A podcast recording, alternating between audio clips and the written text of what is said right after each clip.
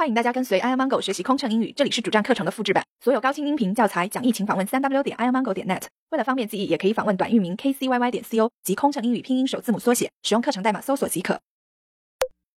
韩国入境检疫，女士们、先生们，根据韩国机场当局的要求，除了中国旅行观光团旅客外，其他所有入境的旅客都必须填写。韩国入境卡。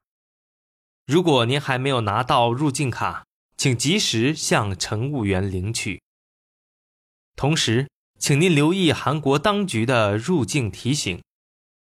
为防止来自境外的疾病和病虫害，根据韩国检疫法规相关规定，下列物品禁止携带进入韩国境内，包括所有植物。及其制品，如水果、蔬菜和种子；所有动物及其制品，包括新鲜肉类或加工肉类，如火腿、香肠、肉干等；以及水产品，包括鱼类、贝类、甲壳类等。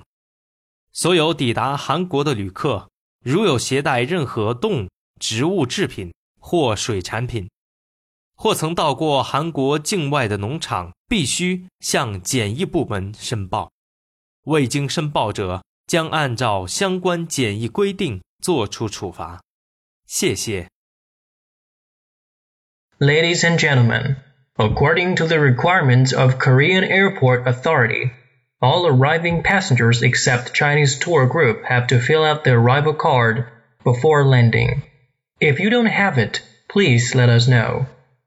Meanwhile, please pay attention to the reminder from the Korean Quarantine Authority. In order to prevent diseases including plant diseases and insect pests from other countries from entering Korea, according to the relevant quarantine regulations of Korea, the following items are not allowed to be brought into Korea. All vegetation and relevant products, such as fruit, vegetation, and seeds, all animal and associated products, including fresh meat or processed meat, such as ham, sausage, jerky, etc., and aquatic products, including fish, shellfish, or crustaceans, etc.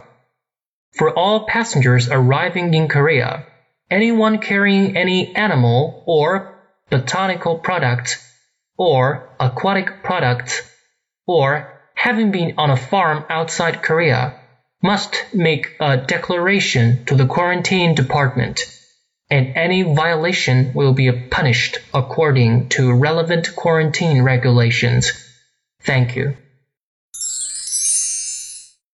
飞行压力怎么缓解？应对麻烦旅客有什么窍门？频繁穿梭没时间陪家人很心塞，也许您需要一段心灵 SPA 放松一下了。特有民航专属优惠哦，详情请登录 kcyy 点 co 斜杠幺二幺。